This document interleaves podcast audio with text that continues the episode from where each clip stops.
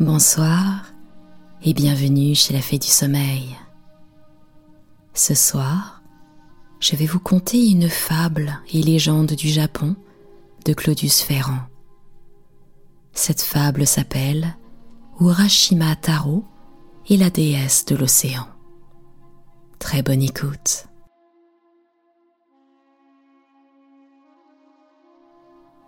Il y avait autrefois, au pays de Tango, une bourgade du nom de Mizunoe.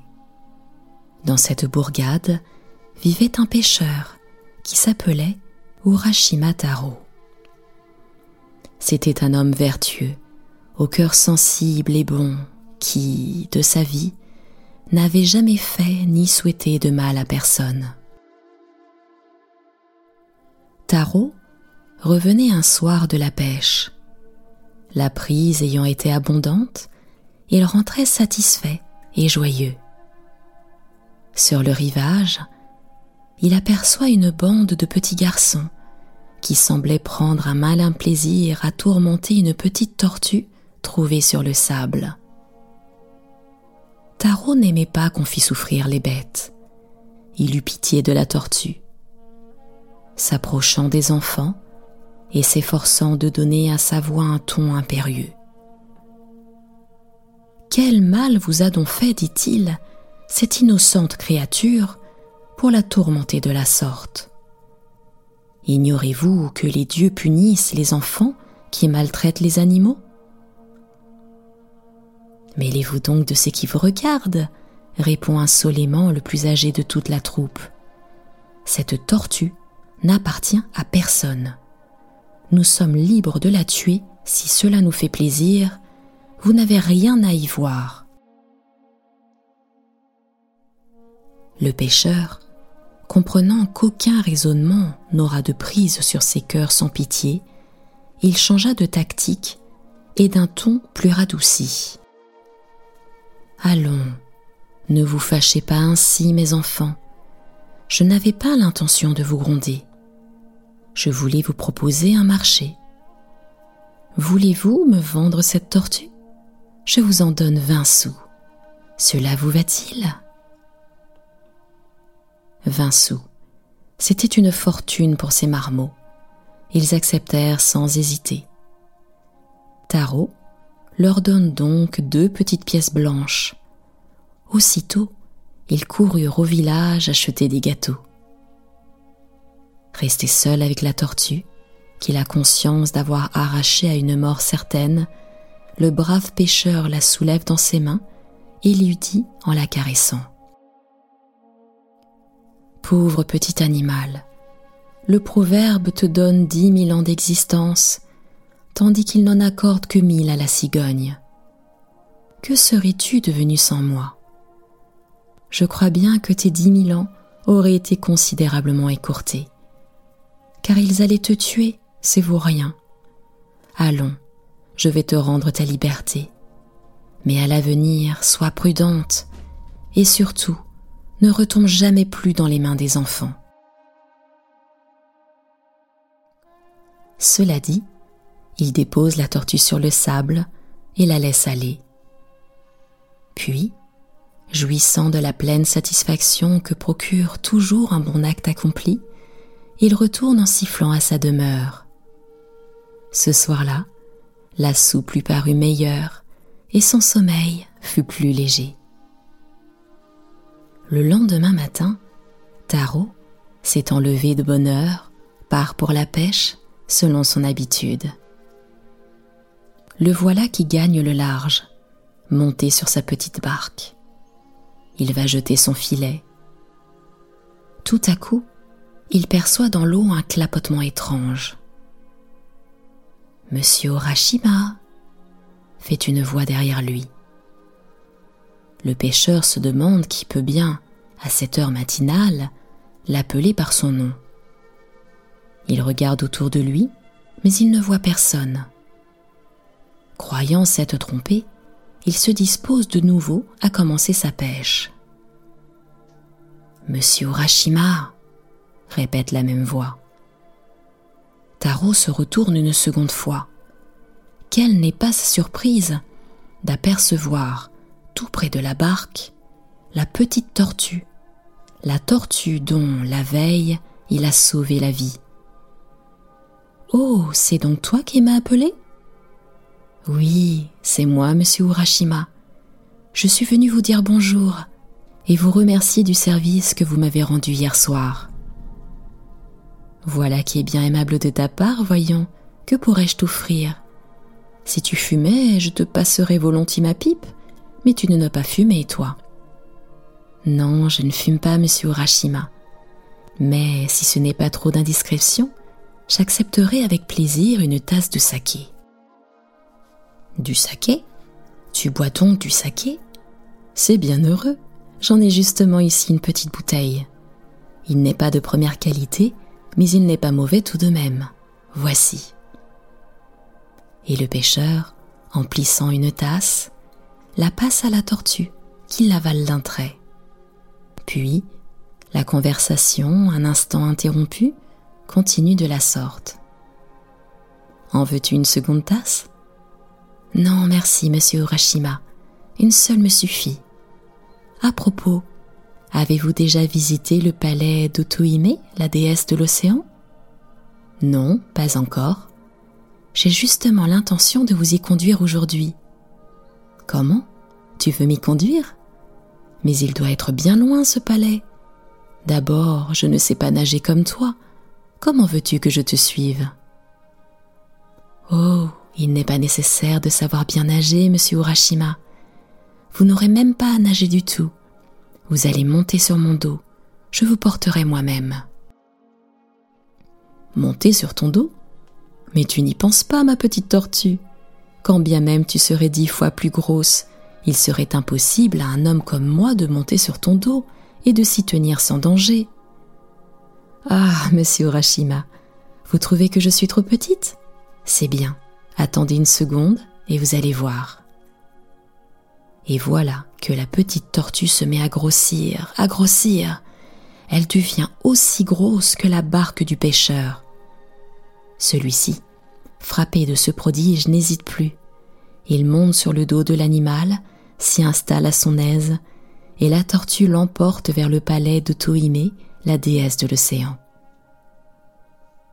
Au bout de quelques heures, Taro aperçoit dans le lointain un immense monument. Quel est ce monument demande-t-il à la tortue. C'est le portail du palais, répondit-elle. Et à mesure qu'ils approchent, le portail semble grandir et se teinter de couleurs brillantes.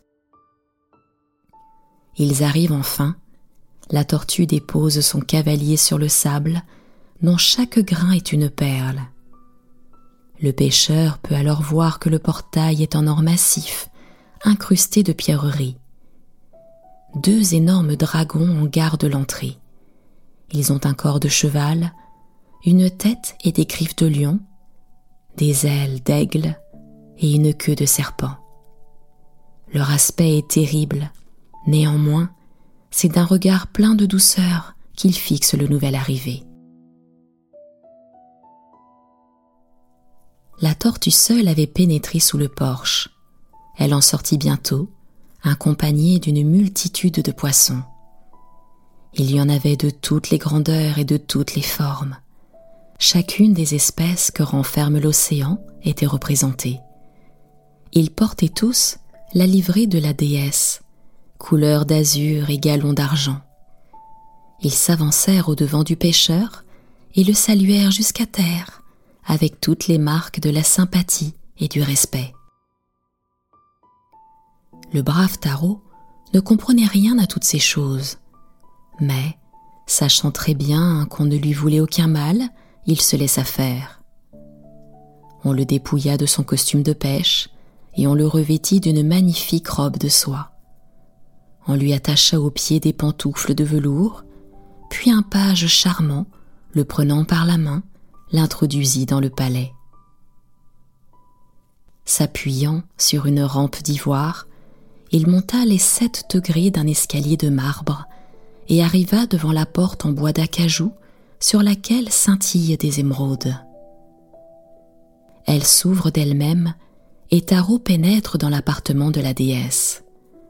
C'est une salle immense, dont le plafond en corail est soutenu par vingt colonnes de cristal. De nombreuses lampes en vermeil y donnent une douce et brillante lumière. Les parois sont en marbre parsemé de rubis et de pierreries diverses. Au milieu de toutes ces merveilles, assise sur un trône de diamants, orné de ses plus riches parures et environnée de toute sa cour, se tient Otohime, la déesse de l'océan. Elle est extraordinairement belle, plus belle que l'aurore à son lever. Lorsque Taro la vit, elle le contemplait avec son plus gracieux sourire. Il voulut se prosterner. La déesse ne lui en laissa pas le temps. Se levant de son trône, elle s'avança vers lui, majestueuse et aimable, et lui prenant affectueusement les mains. Soyez le bienvenu, lui dit-elle. J'ai appris que hier soir, vous aviez sauvé la vie à l'un des sujets les plus vénérés de mon empire. J'ai voulu vous en exprimer de vive voix ma sincère reconnaissance, et voilà la raison pour laquelle je vous ai fait venir ici. Taro ne savait que répondre. Il se tut. Alors, sur un signe de la déesse, on le fit asseoir sur un coussin en soie cousu de fil d'or. On lui apporta une petite table en ivoire sur laquelle étaient posés, dans des plateaux de vermeil, toutes sortes de mets appétissants. Tarot fit un repas, comme il n'en avait jamais fait depuis qu'il était au monde. Quand il eut fini de manger, la déesse le conduisit voir les diverses parties de son palais. Le pêcheur marchait de surprise en surprise, d'éblouissement en éblouissement. Mais ce qui lui frappa le plus et mit le comble à son admiration, ce fut le jardin. Il y avait là quatre parterres immenses. Chacun représentait l'une des quatre saisons de l'année. À l'est, c'était le parterre du printemps. D'innombrables pruniers et cerisiers en fleurs s'élevaient au-dessus d'un verdoyant gazon. De nombreux rossignols y modulaient leurs délicieuses romances. Des alouettes y faisaient leur nid. Au sud s'étendait le parterre de l'été. Là, des pommiers et des poiriers, dont les branches pliaient sous les poids de leurs fruits. Des cigales y remplissaient l'air de leurs cris assourdissants et monotones. Il y régnait une grande chaleur, tempérée par un doux zéphyr. L'automne était représenté par le parterre de l'ouest. Le sol y était couvert de feuilles jaunissantes et de bouquets de chrysanthèmes. Enfin, le parterre de l'hiver était au nord.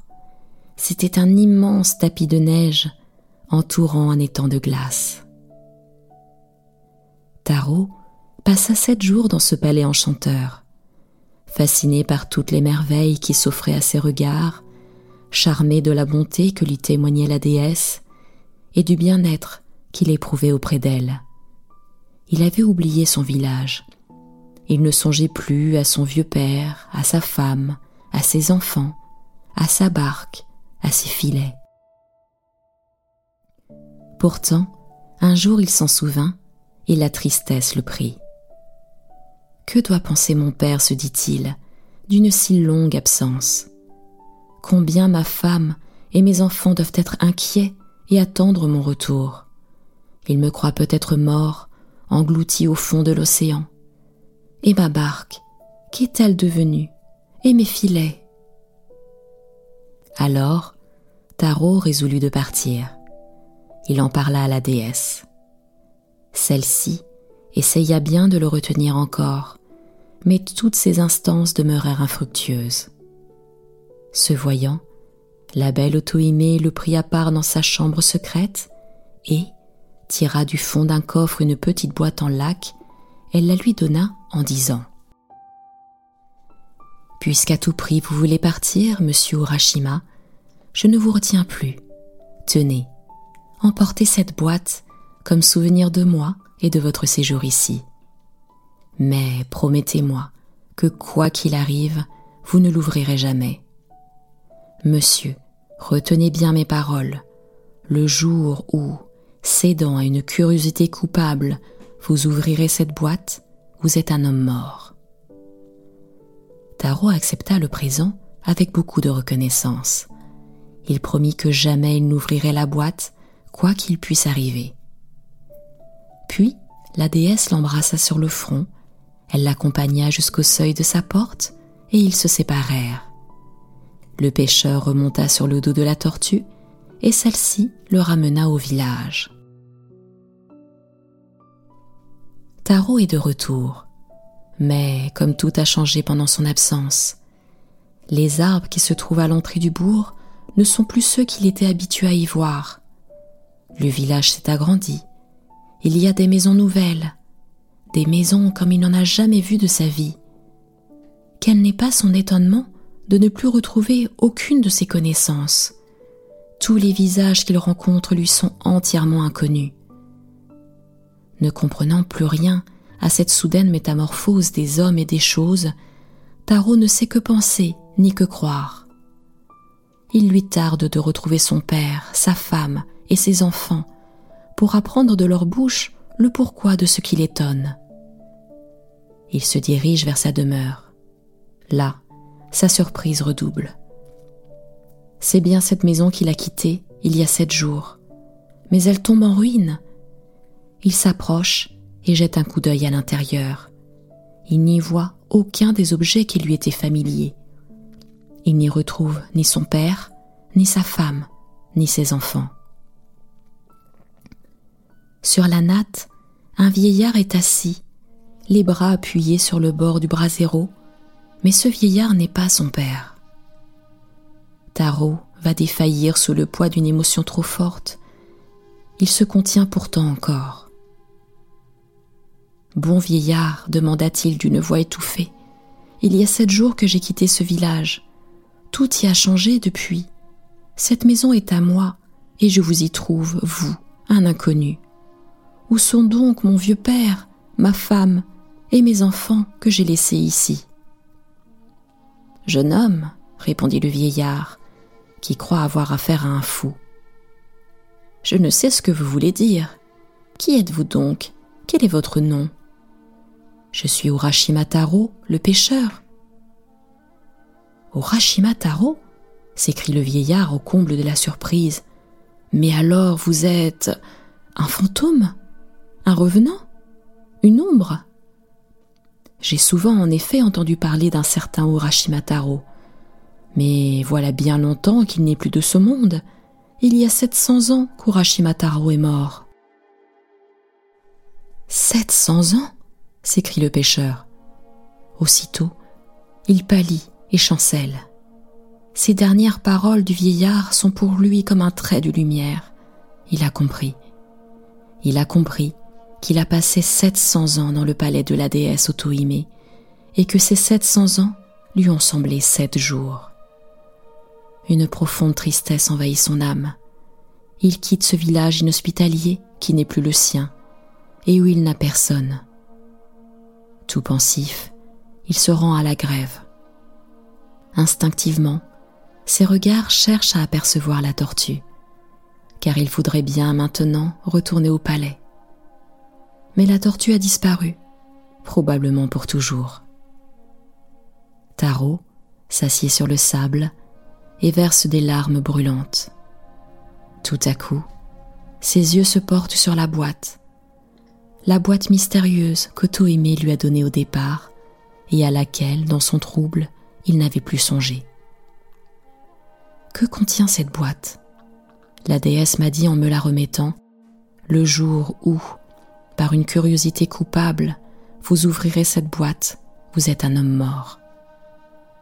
Une déesse ne ment point, et pourtant, qui sait? Peut-être est-ce pour m'éprouver qu'elle m'a dit cela? Peut-être cette boîte contient-elle mon bonheur? Et puis après tout, que m'importe la mort à cette heure? Ne suis-je pas seule au monde, sans parents, sans amis, sans connaissances sans fortune? Oui, mieux vaut cent fois la mort qu'une existence aussi malheureuse. Ainsi pense Tarot. Alors, d'un mouvement nerveux, il entr'ouvre la boîte. Il en sort un nuage épais qui l'enveloppe des pieds à la tête. Soudain, ses cheveux deviennent blancs comme la neige, son front se ride, ses membres se dessèchent et il tombe mort sur la plage. Le lendemain, des pêcheurs découvrent sur la grève le corps d'un homme qui avait vécu 700 ans.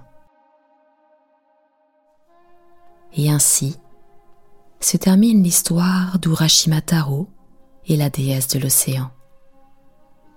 C'était la fille du sommeil. Je vous retrouve très prochainement pour un nouveau conte. À très bientôt.